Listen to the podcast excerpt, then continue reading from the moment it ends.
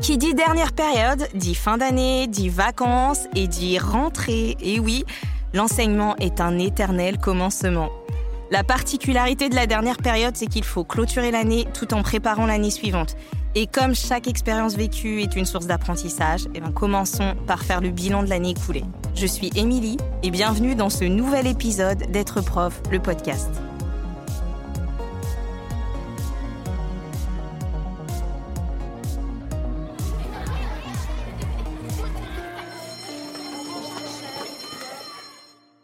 Dans cet épisode, je vais vous poser beaucoup de questions et je ne vous apporterai pas beaucoup de réponses parce que les réponses, c'est vous qui les aurez. Elles seront propres à chacun d'entre vous. Mais l'idée, c'est de se servir de l'expérience d'une année pour mieux appréhender la suivante, pour gagner du temps, gagner en efficacité, en satisfaction et en bien-être. Pourquoi faire le bilan maintenant? Pourquoi ne pas d'abord prendre le temps de se reposer et faire le bilan quand on s'y remettra? Tout simplement pour être plus efficace et pour gagner du temps, du temps pour soi, et puis on oublie. On oublie vite. Et à la fin de l'été, on n'a plus le temps, on n'a plus envie de se replonger dans l'année passée et on planifie l'année à venir. Et même dans le cas où vous auriez une excellente mémoire, ça décharge le mental de noter et de savoir qu'on n'a pas besoin de mémoriser toutes ces choses. Et puis quand on se remet à travailler, ça nous donne une base. Même si vous changez de niveau, même si vous changez d'école ou d'établissement, ça vous donne une base parce que le bilan concerne plusieurs dimensions. Donc n'attendez pas d'être en vacances pour faire ce bilan. Faites-le au cours de la période. De toute façon, il y a des événements de fin d'année, comme euh, les commandes, qui vous mèneront forcément à faire le bilan. Notez les idées quand elles vous viennent. Vous pouvez par exemple y consacrer un petit carnet ou utiliser une application de notes sur votre smartphone. Quel que soit le support, centralisez vos idées au même endroit pour éviter de les chercher partout. Et si je change de classe, à quoi ça sert? Il y a de toute façon des leçons à tirer, même quand tout change l'année suivante. Ça peut être au niveau de notre manière de travailler, de nous organiser, notre gestion de classe ou même nos collaborations. Alors voici ce que je vous propose pour effectuer votre bilan. Organisez vos idées et vos observations. Vous pouvez par exemple le faire en trois catégories. Donc la première catégorie, ce que je garde tel quel. Donc là, il s'agit de noter ce que vous avez fait, ce que vous avez dit, lu, été et ce que vous avez aimé. Vous trouvez que telle séquence a bien fonctionné avec les élèves, on note. Telle disposition de classe vous a plu, on note. Ce modèle de leçon vous a semblé très clair pour les élèves, on note. Vous avez aimé travailler autour de la journée de la laïcité du 8 décembre, on note. Et on note la date pour ne pas l'oublier quand on fera nos programmations. Tout ce que vous allez noter là vous fera gagner du temps. C'est de la valeur sûre pour l'année prochaine, du fait qui n'est plus à faire. Deuxième euh, catégorie, ce que j'abandonne il y a forcément des choses qu'on ne veut plus refaire, ou qu'on souhaite refaire mais complètement différemment. Peut-être une séance qu'on a suivie du manuel mais qui n'a eu aucun sens pour nous ni pour les élèves. Ou bien encore un type d'exercice que l'on trouve fastidieux à corriger et qui pourrait être fait autrement. Il peut s'agir aussi d'une collaboration ou d'un projet qui ne s'est pas déroulé comme on le pensait. Dans cette catégorie, en fait, vous les noterez. Cela vous permet d'identifier ce qui n'a pas fonctionné, Prenons l'exemple euh, d'un projet. Est-ce tout le projet qui est à mettre à la poubelle ou seulement une des modalités? A-t-il manqué des étapes? Avez-vous manqué de temps? Pensez à vous demander pourquoi ça n'a pas fonctionné et pourquoi vous ne voulez pas le garder. Car en fait, vos conclusions pourraient se retrouver dans les deux autres catégories et vous servir pour monter un futur projet. Troisième catégorie, ce que je veux améliorer ou créer. Dans cette catégorie, vous écrirez ce qui vous a manqué, les, les idées que vous avez vues ou que vous avez eues, ce que vous avez envie de mettre en place, ce dont vous avez besoin, parce qu'on voit souvent plein de choses plaisantes et inspirantes dans les pratiques de nos collègues et puis on les oublie.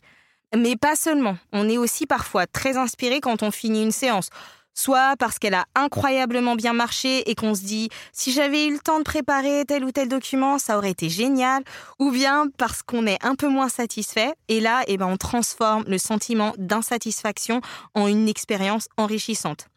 On se dit, c'était la version bêta, qu'est-ce que je pourrais faire l'an prochain pour la, version 1.0 parce que sinon, l'an prochain, soit vous referez exactement la même chose et serez à nouveau déçu, soit vous abandonnerez en vous disant oh, Je sais plus pourquoi ça n'a pas trop marché l'an dernier, euh, je laisse tomber, alors que vous aviez une base.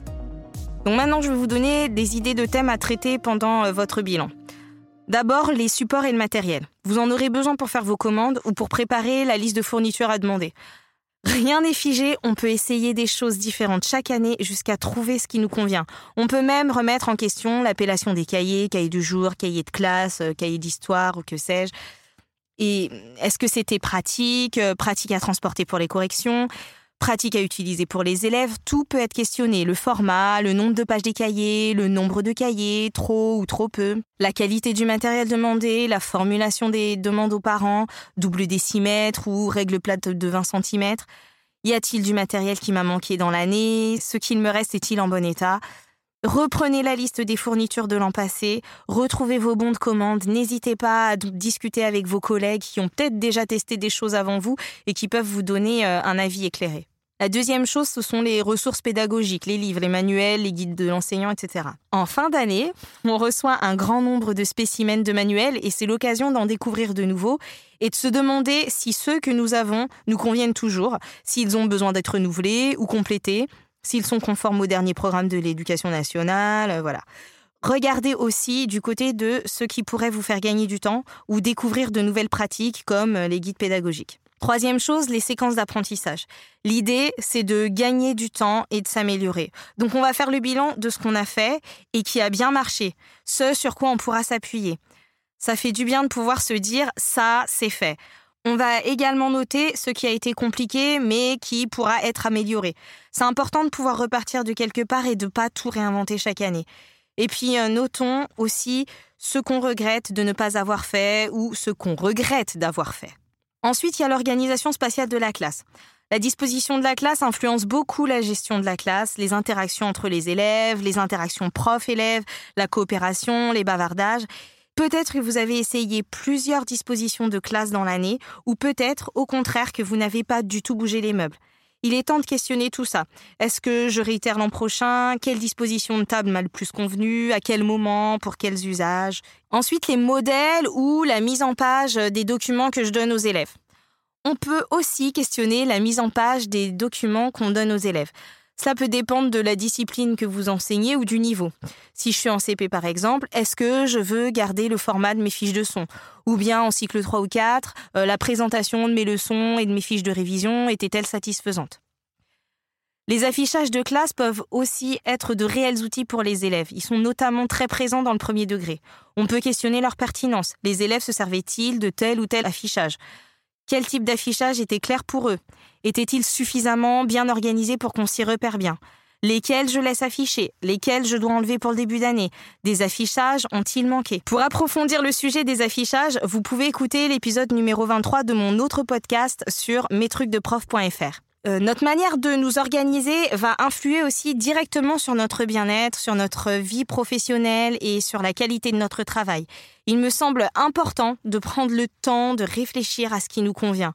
Quand est-ce que je travaille le mieux C'est-à-dire le plus efficacement possible? Est-ce que je me sens bien avec la façon dont j'ai géré mon temps personnel cette année?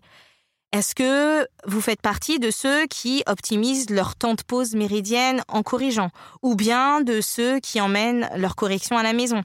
Ou peut-être que vous corrigez dans les transports tout ceci peut influencer les choix de matériel que vous ferez, classeurs ou petits cahiers pour pouvoir les transporter plus facilement à la maison par exemple. Autre point, les programmations. Quand on fait les programmations de l'année, il n'est pas facile d'être en phase avec la temporalité réelle. D'une part, parce qu'on ne connaît pas forcément le profil de la classe, qu'on ne sait pas exactement à quelle vitesse ils progresseront, et d'autre part, parce qu'on a tellement d'enseignements à caser qu'on a tendance à être très ambitieux. Cela génère de l'anxiété au fil de l'année parce qu'on se sent perpétuellement en retard. Prendre le temps de faire un bilan de ce qu'on a réellement fait au moment où on l'a réellement fait permet de refaire de nouvelles programmations plus conformes à la réalité. D'autre part, on peut avoir été amené à changer l'ordre des choses à cause du calendrier ou parce qu'on s'est rendu compte d'un illogisme. C'est donc aussi le moment de réorganiser les choses. L'évaluation des élèves. Comment avez-vous évalué vos élèves cette année? Cela a-t-il été vraiment quelque chose qui vous a aidé à adapter votre enseignement ou bien aider vos élèves?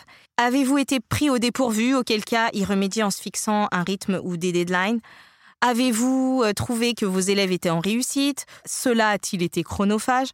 Donc toutes ces questions vous feront peut-être voir que tout est OK, ou bien vous montreront la nécessité de repenser votre façon d'évaluer et de clarifier vos attentes d'évaluation auprès des élèves. Peut-être que vous pourrez euh, évaluer davantage à l'oral ou euh, proposer des choses en auto-évaluation, par exemple. Ensuite, il y a les projets. Il est important pour avancer et pour s'améliorer de tirer des conclusions des actions qu'on a menées. Les projets menés Ont-ils abouti? Ont-ils atteint leur but? Les élèves en ont-ils bien tiré des apprentissages? Que faut-il garder? Que faudra-t-il améliorer?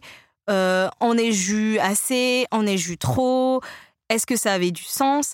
Et ce point peut être aussi lié au point suivant, la collaboration et le travail en équipe. Donc, le travail en équipe est primordial. Il fait d'ailleurs partie du référentiel de compétences des métiers du professorat et d'éducation. Ce n'est pourtant pas toujours évident, mais quand on a connu le travail en équipe, on ne peut plus s'en passer. On réfléchit mieux à plusieurs, on gagne du temps, on se sent moins seul. Les autres ont toujours des idées ou des solutions à nous apporter quand on a la tête dans le guidon. Et puis, c'est important de pouvoir décompresser et rire avec ses collègues. Alors si vous n'avez pas encore trouvé comment travailler avec vos collègues, si vous vous êtes senti un peu seul à certains moments, voici quelques questions à vous poser. Est-ce que j'ai des compétences que je pourrais partager avec mes collègues? Est-ce qu'il y a des collègues qui pourraient m'aider dans les domaines dans lesquels j'éprouve des difficultés? À qui puis-je proposer une collaboration? Je manque de temps avec mes collègues, à quel moment pourrais-je échanger avec eux? Et quels outils de communication et de collaboration je peux leur proposer? La fin de l'année est un très bon moment pour engager euh, ces propositions de collaboration futures. Certains collègues auront déjà peut-être des idées et vos préparations de rentrée pourraient déjà être allégées. Dernier point, l'équilibre entre ma vie professionnelle et ma vie personnelle. Cela rejoint un peu l'organisation du travail, mais pas que. Le métier d'enseignant est une vocation pour certains, la suite logique de leurs études pour d'autres, une reconversion professionnelle pour d'autres encore. Quoi qu'il arrive, c'est un métier accaparant et prenant. Si on ne se préserve pas, on peut vite s'oublier. Il est donc indispensable de se demander si on ne s'est pas oublié. Est-ce qu'on a trouvé le juste milieu entre notre vie professionnelle et notre vie personnelle? Et dans le cas où la réponse serait négative, il va falloir impérativement y remédier. Y remédier pour vous, pour votre entourage et pour vos élèves, car tout le monde pâtirait à terme de ce déséquilibre. Quelles activités ou occupations prévoyez-vous pour vous? Quelle est l'heure limite au-delà de laquelle vous vous interdisez de travailler? Quand voyez-vous vos amis? Dormez-vous suffisamment? Avez-vous des loisirs? Reprenez les points précédents au regard de ce nouvel aspect et voyez si certaines choses ne peuvent pas être améliorées dans ce sens. Vous économisez et vous préservez. C'est sur cela que s'achève cet épisode parce que faire le bilan va vous permettre de mieux appréhender l'année suivante, de gagner en expérience, mais la progression dans le métier et l'amélioration de vos compétences ne doivent pas se faire au détriment de votre vie et de votre bien-être. Alors prenez soin de vous. À vous de jouer maintenant. Pensez à partager avec nous vos commentaires et retours d'expérience. Et je vous dis à bientôt pour un prochain épisode d'être prof, le podcast.